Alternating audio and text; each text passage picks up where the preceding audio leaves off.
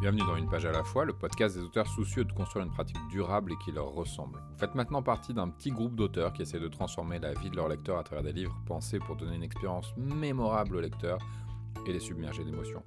Mais parce que le système repose sur l'exploitation des auteurs, nous cherchons à travailler différemment. Nous devons être plus malins. Nous le faisons à travers une pratique consciente et audacieuse et ce podcast vous donne un aperçu de la vie quotidienne d'un auteur indépendant. Prêt? On est parti. En fiction, on touche nos lecteurs de deux manières. D'une part en leur faisant vivre des émotions, et d'autre part en leur montrant des personnages qui eux-mêmes en vivent. Et parfois ces deux expériences coïncident, comme lorsque nous ressentons la joie du personnage, mais c'est pas toujours le cas. C'est là que la notion d'identification du lecteur à un personnage trouve sa limite. On entend parfois dire qu'il faut absolument que le lecteur puisse s'identifier au personnage, mais des fois on a besoin qu'il y ait une dissonance entre les deux. Par exemple, dans la comédie d'horreur, le lecteur s'amuse de la terreur ressentie par le personnage. On a un personnage qui est réellement terrorisé par ce qu'il est en train de vivre, sinon ça marche pas, et un lecteur qui est suffisamment à distance pour en rire. Si, euh, un autre exemple, je raconte l'histoire d'une relation toxique, mon personnage qui est pris dans la relation peut être extatique dans sa passion. Et mon lecteur, à qui j'aurais montré la toxicité de la relation, peut avoir peur pour le personnage s'il est en danger, ou être en colère et vouloir que le personnage se réveille et sorte de la relation. Penser l'émotion, c'est donc réfléchir toujours à deux niveaux en écriture. Ce qu'on raconte et la justesse des émotions ressenties par les personnages qu'on met en scène. Donc, je raconte quelque chose. Est-ce que mon personnage ressent des expériences qui semblent justes, ressent des émotions qui semblent justes, à la fois par rapport à sa caractérisation et à la fois par rapport à ce qu'il est en train de vivre? Ça, c'est le premier niveau. L'autre niveau, c'est ce que je veux que mon lecteur vive. C'est-à-dire que je raconte quelque chose et je veux que cette histoire fasse vivre une expérience émotionnelle particulière à mon lecteur. C'est pas toujours la même. On veillera aussi, surtout dans le premier cas, à éviter d'imposer nos propres émotions à nos personnages. Dans le sens où c'est pas parce que moi je suis joyeux que mon personnage doit être joyeux, c'est pas parce que moi je suis déprimé qu'il faut que mon personnage soit déprimé. Si je raconte une scène de fête et que mon personnage est heureux de faire la fête et que moi je suis déprimé en l'écrivant, je fais abstraction de ce que je ressens. On évitera aussi d'empêcher aux personnages et aux lecteurs de ressentir leurs émotions à fond juste parce que ces émotions nous causent de l'inconfort. Ça peut arriver pendant l'écriture qu'on aille tellement loin dans ce qu'on raconte, dans les situations qu'on met en scène, et que nous, on est vraiment collé au personnage, pour le coup, on est souvent dans une forme d'identification pendant l'écriture, on est tellement proche que si on va trop loin, on peut être mal à l'aise voire franchement bouleversé par les choses qu'on raconte. Si l'horreur que je fais vivre à mon personnage, par exemple, me dérange, si j'en ai des sueurs froides pendant que j'écris, il faut que je sois attentif à ce que mes sueurs froides ne me fassent pas, par un mécanisme de protection personnelle, ne me fassent pas sortir de la scène prématurément. Et je dois vraiment me retenir de sauver mon personnage. Quand mon personnage est en difficulté, je ne vais pas faire venir un Deus Ex Machina ou une autre forme d'intervention magique pour le sauver, pour le protéger de l'expérience qu'il est en train de vivre. Parce que si je fais ça, si j'empêche le personnage d'aller au bout de l'horreur, par exemple, je prive et le personnage et le lecteur d'une résolution.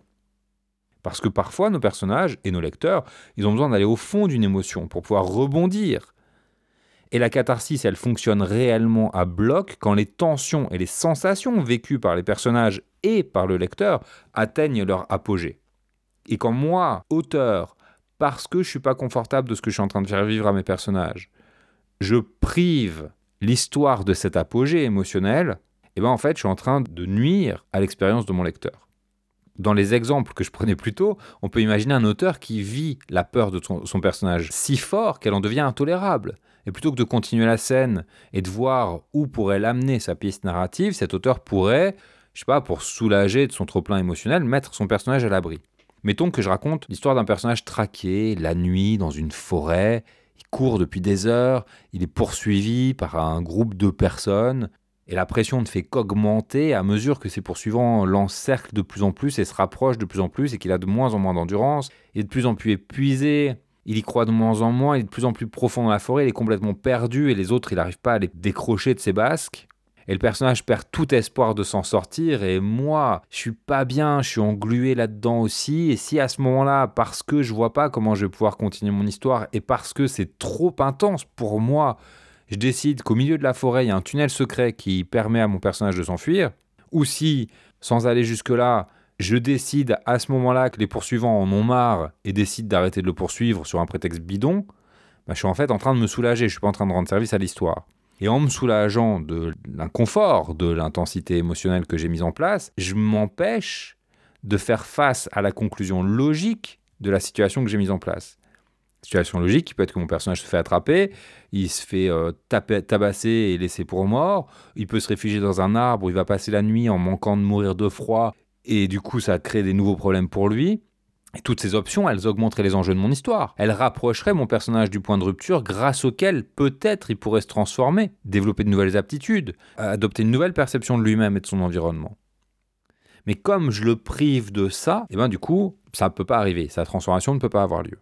Si je prends l'autre exemple, l'exemple de la relation toxique, j'ai besoin, pour aller au bout de la promesse portée par mon histoire, hein, je vous rappelle, quand je raconte une histoire, quand je démarre une histoire, je fais une promesse à mon lecteur. Promesse qui est implicite, donc, pour pouvoir aller au bout de cette promesse, si je dis euh, bah, c'est l'histoire d'une relation toxique, ça veut dire que je vais étirer cette relation toxique jusqu'au point de rupture pour voir tout ce qu'elle a à apprendre à mon personnage et jusqu'où elle peut aller dans peut-être l'odieux, dans l'abus, dans la soumission, dans l'abandon de soi du personnage. Voilà, ça dépend de la thématique que j'ai envie d'aborder, du point de vue que j'ai envie de porter sur le sujet.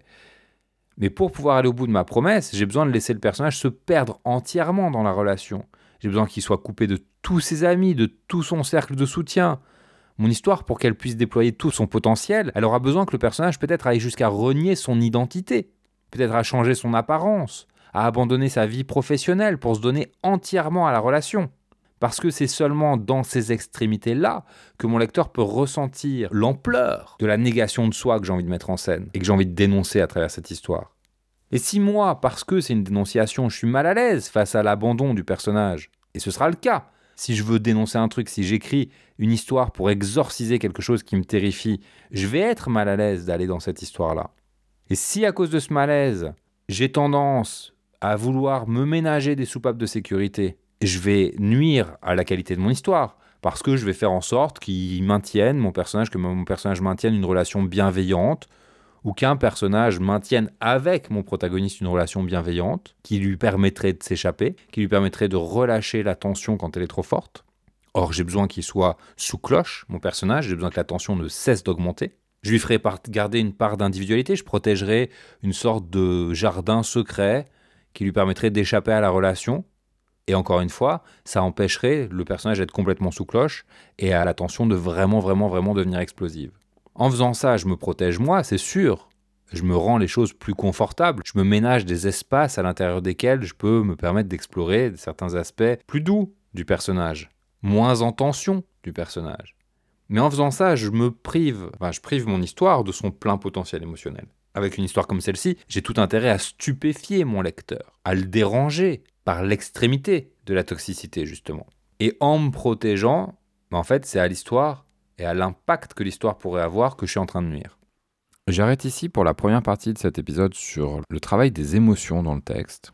Le prochain épisode sera concentré plus sur des exemples de mise en place narrative et stylistique du différentiel entre les émotions vécues par le personnage et les émotions vécues par le lecteur. Donc je vous laisse là, je vous dis à demain pour la suite.